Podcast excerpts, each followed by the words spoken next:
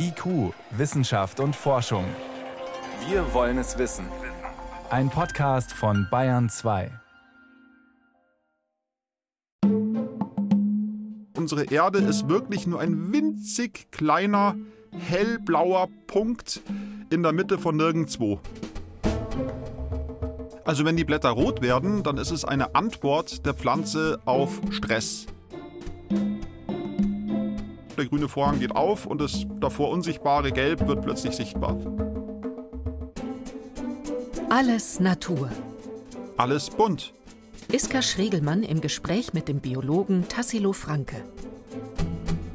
Passend zum Herbst wird es bunt bei uns heute und das sieht man auch schon an den Utensilien, die Tassilo Franke vom Naturkundemuseum Biotopia hier auf dem Tisch vor uns ausgebreitet hat. Das eine ist der rote Hartriegel. Das ist eine der wenigen Pflanzen, einheimischen Pflanzen bei uns, die im Herbst deutlich rote Blätter bekommen. Die meisten Laubbäume, bevor die Blätter runterfallen, werden sie gelb. Also rot ist bei uns eher die Ausnahme. Ganz anders zum Beispiel in Nordamerika, aber da kommen wir später noch dazu. Daneben haben wir dann auch noch Lindenblätter. Die Lindenblätter werden zum Beispiel nur gelb und dann eine ganze Palette unterschiedlicher Grün, Gelb, Rottöne von der japanischen Kirsche.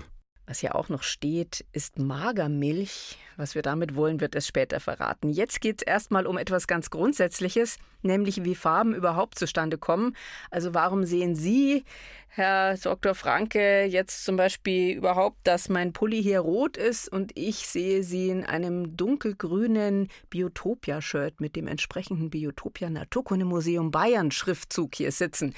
Warum sehen wir diese Farben überhaupt? Ja, was wir hier wahrnehmen, ist ein Wechselspiel von Reflexion und Absorption von Licht unterschiedlicher Wellenlängen. Also wenn ich Ihren roten Pulli anschaue zum Beispiel, äh, da wird das ganze kurzwellige, mittelwellige Spektrum, also alle Blau- und Grün- und Gelbtöne, die werden absorbiert.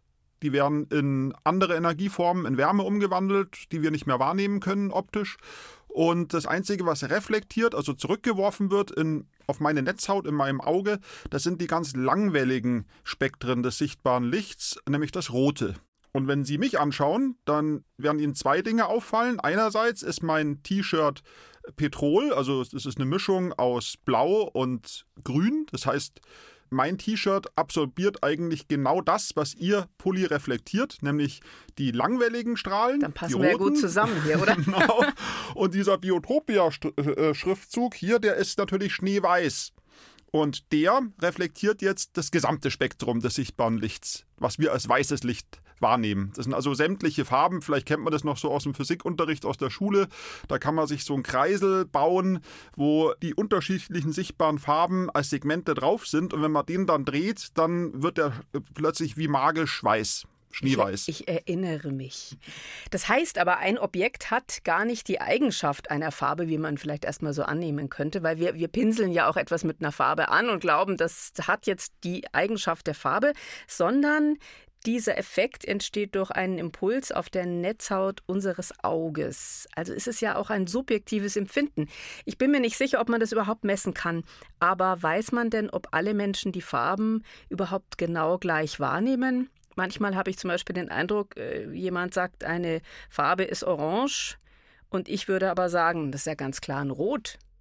Also Menschen, die das gleiche Farbwahrnehmungsvermögen haben, also es gibt ja auch Menschen, die Rot-Grün-Schwächen haben oder andere Farben blind sind zum Beispiel, die nehmen natürlich die Farben definitiv anders wahr als ein Mensch, der ein normales, trichromatisches, nennen wir das, Farbwahrnehmungsvermögen hat. Aber unter denen, die trichromatisch wahrnehmen, also wir beide zum Beispiel, da können wir natürlich sehr wenig darüber sagen, weil sie ja von Geburt an nur genau. ihr eigenes, also für sie ist einfach kurzwelliges Licht mit etwas verbunden, was ihnen den Seeeindruck, den Farbwahrnehmungseindruck blau assoziiert, weil sie eben, als sie sprechen gelernt haben durch ihre Eltern, hieß es eben, diese Körper, die kurzwelliges Licht reflektieren und den Rest absorbieren, das nennen wir blau. Vermutlich hat es ihre Mutter damals anders formuliert. Genau, und wahrscheinlich hat sie gesagt blau und hat nicht gesagt, das ist jetzt Kobaltblau, das ist Lapislazuli-Blau oder Ultramarinblau. Ganz genau. genau. Also ich glaube, da fehlt uns einfach die Fähigkeit zum Vergleich.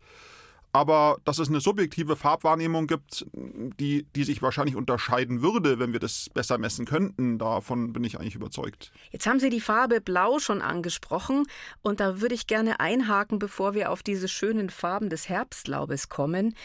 Die Farbe Blau ist ja etwas ganz Besonderes in der Natur. Angefangen mit dem oft leuchtenden Blau des Himmels zum Beispiel. Wie kommt es eigentlich überhaupt zu diesem Effekt? Vom Weltall aus betrachtet ist der Himmel ja pechschwarz. Ja, also das Blau des Himmels, das Himmelblau, das war über Jahrhunderte lang ein ungelöstes Rätsel. Es ist eigentlich erst einem englischen Physiker Lord Riley gelungen, dieses Rätsel wirklich zu lüften und deswegen nennt man diese Streuung, die diesem Phänomen zugrunde liegt, auch Riley-Streuung. Und dieses Phänomen kann man so erklären, ist natürlich sehr kompliziert, wenn man nicht ähm, jetzt in die physikalischen Details einsteigt, aber wenn man es einfach erklären will, kann man sagen, dass das weiße Licht, was von der Sonne kommt, in die Atmosphäre eindringt, sich dann plötzlich mit Gasmolekülen konfrontiert sieht.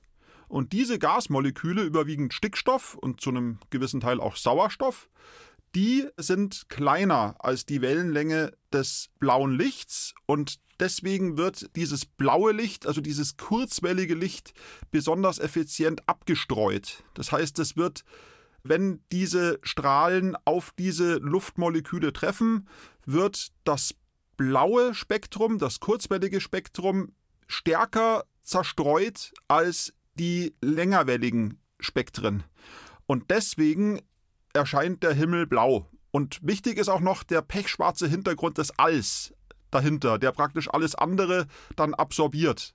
Aber aus dem All aus gesehen ist ja zum Beispiel unser Planet auch blau.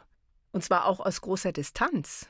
Ja, also es ist eigentlich das, was unseren Planeten auszeichnet. Den Mars, den bezeichnet man natürlich wegen dieser Eisenoxid reichen äh, Oberfläche als den roten Planeten und die Erde als den blauen Planeten. Unser blauer Planet. Und dieses Blau kommt einerseits durch die Mie-Strahlung zustande des Wassers, der Ozeane. Unser Planet ist ja von Wasser bedeckt, wo auch wieder bevorzugt eben das blaue kurzwellige Licht abgestreut wird und eben durch das gerade beschriebene Riley Scatter, also dieser, diese Riley-Streuung, die man natürlich auch vom All sehen kann.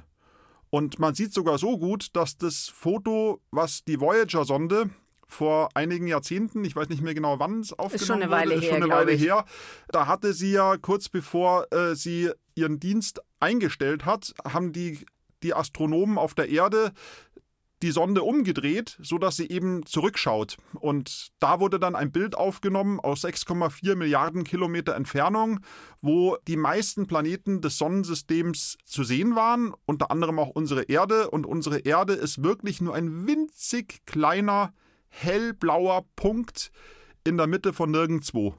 Und das zeigt, wie winzig wir wie sind winzig, und wie unbedeutend hier im Weltall. Verletzbar und unbedeutend wir eigentlich sind und wie viel da draußen noch äh, auf seine Entdeckungen wartet. Aber was eben auch auf diese enorme Distanz zu sehen war, war die Farbe Blau. Toll. Pale Blue Dot wurde das Ganze ja bezeichnet. Blassblauer Punkt.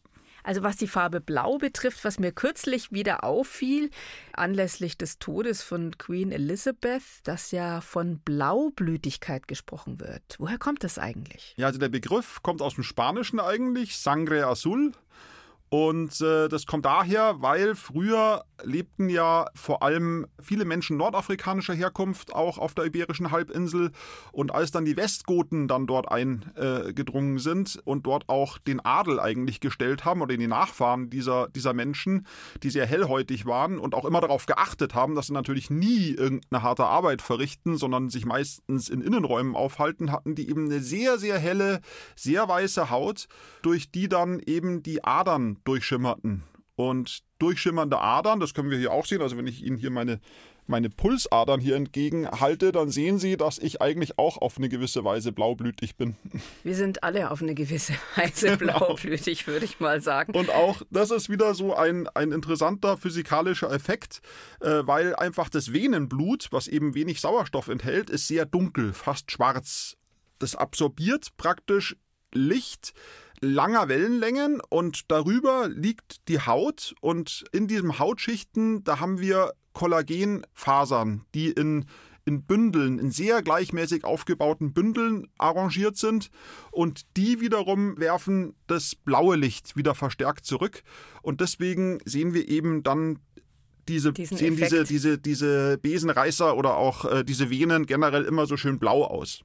Jetzt hätte ich fast vergessen, die Magermilch anzusprechen, die immer noch auf dem Tisch hier vor uns steht. Was hat es denn jetzt damit auf sich? Magermilch ist doch äh, schlicht weiß. Ja, also Magermilch, da ist der größte Teil des Fettes ist entfernt worden, aber es ist eben noch ein gewisser Teil an Fetttröpfchen in dem Wasser, was der Hauptbestandteil der Milch ist, enthalten. Es ist eine sogenannte Emulsion und diese winzig kleinen Fetttröpfchen, die reagieren jetzt mit dem einfallenden weißen Licht und reflektieren bevorzugt das blaue Licht wieder.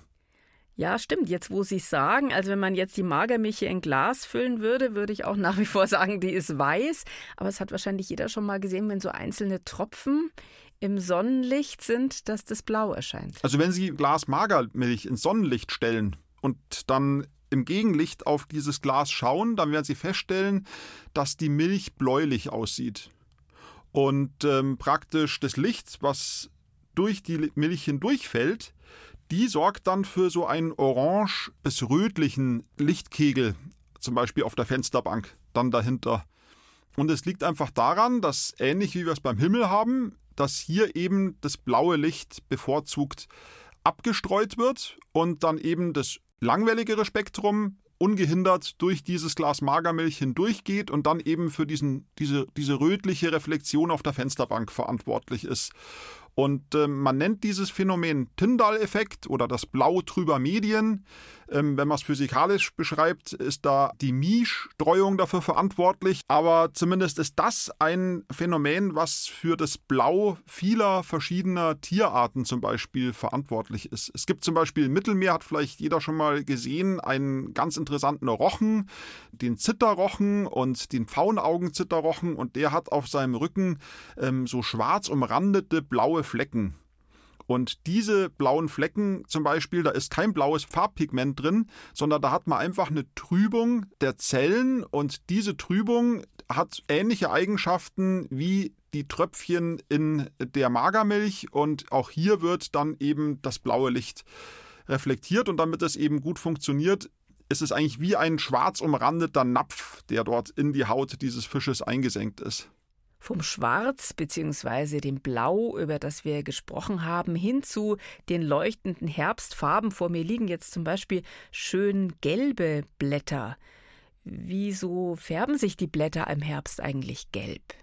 Also das, das leuchtende Gelb, was ja auch dem goldenen Oktober seinen Namen gibt, das kommt dadurch zustande, dass in den Blättern der Bäume das Chlorophyll abgebaut wird. Und das Chlorophyll ist ja kräftig grün, die Farbe des Frühjahrs, die Farbe des Sommers. Haben wir alle auch mal in der Schule im Biounterricht gelernt oder Chemie. Ganz genau. Und äh, wenn das Chlorophyll, das grüne Chlorophyll abgebaut wird, dann kommen plötzlich die Farben zum Vorschein, die wie mit einem Vorhang da von dem Chlorophyll überlagert wurden. Also der Vorhang geht auf, der grüne Vorhang geht auf und das davor unsichtbare Gelb wird plötzlich sichtbar. Also diese gelben Farbstoffe, die sind nicht neu entstanden, sondern die waren die ganze Zeit da. Wir haben sie nur nicht gesehen, weil sie von dem grünen Chlorophyll schlichtweg mhm. überlagert waren. Ah, das heißt, es kommt nicht, wie man eben vielleicht denken könnte, Sie haben es ja schon angedeutet, neue Farbe ins Blatt dazu, sondern in Wirklichkeit wird etwas weggenommen und die darunterliegende Farbe kommt zum Vorschein. Ganz genau. Also die Blätter werden nicht gelber, sondern sie werden weniger grün. Okay, Gut, und jetzt wissen wir, warum Bäume gelbe Blätter kriegen, aber wieso werden einige von ihnen auch rot? Sie haben ja hier zum Beispiel auch etwas mitgebracht, vielleicht könnten Sie da was dazu sagen, was eindeutig rote Blätter besitzt. Und es also, ist kein Ahornblatt. In unserer heimischen Flora sind ähm, laubabwerfende Gehölze, die knallrote Blätter bekommen, eigentlich eher die Ausnahme als die Regel. Eine Art, die dieses Rot sogar im Namen trägt, ist der rote Hartriegel. Das ist eine Pflanze, die gerade im städtischen Bereich auch sehr häufig als Hecke angepflanzt wird, hat bestimmt jeder schon mal gesehen. Die hat, ähm, ist mit der Kornelkirsche zum Beispiel verwandt und hat Blätter mit so ganz markanten ähm, Längsnerven. Und äh, die werden. Und hier sehe ich so schwarze Bärchen. Und schwarze auch. Bärchen, genau. Und im Sommer haben sie so, so weißliche Blütendolden, eher unauffällig, aber hat bestimmt jeder schon mal gesehen. Und dieser rote Hartriegel bekommt im Herbst leuchtend rote Blätter. Und das Interessante ist jetzt, dieses Rot kommt nicht dadurch zustande, dass das Grün ähm, verblasst und das Rot dann zum Vorschein kommt, so wie beim Gelb, sondern dieser rote Farbstoff, der muss unter Aufbringung von Energie von dem roten Hartriegel oder auch allen anderen Pflanzen, die im Herbst rote Blätter bekommen, extra produziert werden. Und, und warum macht die Pflanze das? Was bringt das sozusagen, außer dass wir Menschen uns freuen über die schönen roten Blätter? Ja, das ist ein, ein Streitpunkt von Pflanzenphysiologen und Ökologen schon seit Jahrzehnten, seit Jahrhunderten. Es ist wahrscheinlich wie so oft, dass da verschiedene Faktoren eine Rolle spielen. Aber die Hypothese, die, glaube ich, am meisten Anerkennung findet, ist, dass Blätter ja nicht einfach so im Herbst vom, von den Bäumen fallen, sondern Blätter sind ja voll mit wertvollen Substanzen, die die Bäume und Sträucher brauchen und wenn sie im nächsten Jahr wieder neues Laub produzieren und deswegen zurückgewinnen. Das heißt, wir haben hier einen richtigen Recyclingprozess in den Blättern am Laufen, bevor die Blätter letztendlich abgeworfen werden. Und der größte Teil des Stickstoffs, den die Pflanze eben fürs nächste Jahr ähm, aufbewahrt, der ist in diesem Proteinkomplex gebunden, an dem das Chlorophyll dran hing, und das wird dann in die Aminosäuren zerlegt und den Stamm zurückbefördert. Gut. Aber jetzt ist es ja so, dass immer noch ein Teil Chlorophyll arbeitet was eben noch nicht abgebaut wurde. Und ähm, im Herbst, Sie kennen das ja, jetzt geht es ja auch schon los, dass wir schöne sonnige Tage haben äh, mit sehr, sehr viel Sonnenschein und eisige Temperaturen, vor allem früh morgens und auch am Abend. Teilweise ist es schon richtig knackig kalt, aber die Sonne scheint. Und das verursacht enormen Stress für diese Blätter, die gerade in dieser Recyclingphase sind. Also wenn die Blätter rot werden, dann ist es eine Antwort der Pflanze auf Stress auf sogenannten photooxidativen Stress. Und dieser rote Farbstoff, das Anthocyan, das ist ein antioxidatives Mittel, was diesem photooxidativen Stress entgegenwirkt. Jetzt gibt es ja im Nordosten der USA im Herbst das Phänomen des sogenannten Indian Summer, also eine Zeit, in der die Blätter an den Bäumen besonders farbenfroh erstrahlen. Und wer das noch nicht selbst gesehen hat, es gibt atemberaubende Fotos und die sehen alle so aus, finde ich, als wären sie künstlich nachkoloriert, aber genauso leuchtend rot, gelb und orange ist die Natur wirklich. Woran liegt das eigentlich? Beziehungsweise warum gibt es das denn nicht bei uns in Bayern? Was ja schön wäre, wenn wir hier auch einen Indian Summer hätten. Ja, das ist ein großes Rätsel gewesen oder auch immer noch nicht 100 Prozent geklärt warum in manchen Weltgegenden die Blätter so leuchtend rot werden. Zum Beispiel, Sie erwähnen diesen Indian Summer an der amerikanischen Ostküste, zum Beispiel entlang der Appalachen. Da haben wir bis zu 70 Prozent der Gehölze, die rote Blätter bekommen. Das ist also viel, viel mehr als äh, bei uns. Eine Erklärung, die mir recht überzeugend erscheint, das ist, wenn man sich mal die Lage der Kontinente auf einem Globus anschaut, dann sieht man, dass Orte wie zum Beispiel New York und Neapel auf der gleichen Breite liegen. Und was den Unterschied ausmacht, ist eigentlich, dass die Sonnen, die Strahlungsintensität in New York die gleiche ist wie in Südeuropa, in Neapel aber die Temperaturen im Herbst ähnlich sind wie bei uns. Das heißt, wir haben eine extrem hohe südliche Strahlungsintensität im Oktober bei sehr niedrigen Temperaturen. Mhm. Und da ist natürlich dieser photooxidative Stress ist da natürlich deutlich höher als bei uns. Und da muss die Pflanze eben mit entsprechend mehr antioxidativen Substanzen gegensteuern und deswegen lagern sie dort halt deutlich mehr rote Farbe ein. Also das ist eine Erklärung, die mir eigentlich äh, sehr logisch erscheint. Okay. Es gibt aber auch noch andere Erklärungen für ja, diese Ja gut, aber toll. Also wir freuen uns an dem schönen Rot der Blätter und in Wahrheit leiden die Bäume und es ist nur eine Stressreaktion. Naja, sie, sie sind eigentlich, sie sind im Begriff, was abzuschließen. Das heißt, sie räumen eigentlich auf, sie holen die wertvollen Substanzen aus den Blättern raus, bevor sie sie endgültig abwerfen. Und damit sie möglichst viel rausholen, haben sie eben solche Maßnahmen ergriffen. Aber was ich Ihren Worten jetzt auch entnommen habe, ist, wenn es bei uns jetzt im Herbst kalt wird, aber sonnig, dann haben wir eine höhere Chance, dass es ein bunter Herbst wird. Ja, man sieht es, finde ich auch, gerade im städtischen Bereich, wo sehr viel Spitzahorn entlang der Straßen angepflanzt wird, dass äh, vor allem die Blätter an den Triebspitzen, also die am stärksten der Sonne ausgesetzt sind, die werden am rötesten. Es geht jetzt gerade los, also Sie können ja alle mal, wenn Sie mal unterwegs sind, mal die Ahornbäume anschauen und Sie werden mir sicher recht geben, die rötesten Blätter finden Sie an den sonnenexponiertesten Stellen des Baumes. Und ähm, die gelben Blätter haben sie dann eher in den, in den schattigeren Bereichen. Also jetzt ändern ja nicht nur die Blätter an den Bäumen und Sträuchern die Farbe, sondern auch die Früchte. Also wir haben ja hier vor uns auch verschiedene Früchte liegen. Ich fange jetzt mal mit den gelben an. Bananen zum Beispiel und hier eine gelbe Birne. Ja, die gelbe Birne, die das ist kein Zufall, warum die gelb ist. Und es ist eigentlich auch kein Zufall, warum sie auf den Boden fällt. Birnen sind der klassisches Fallobst auch.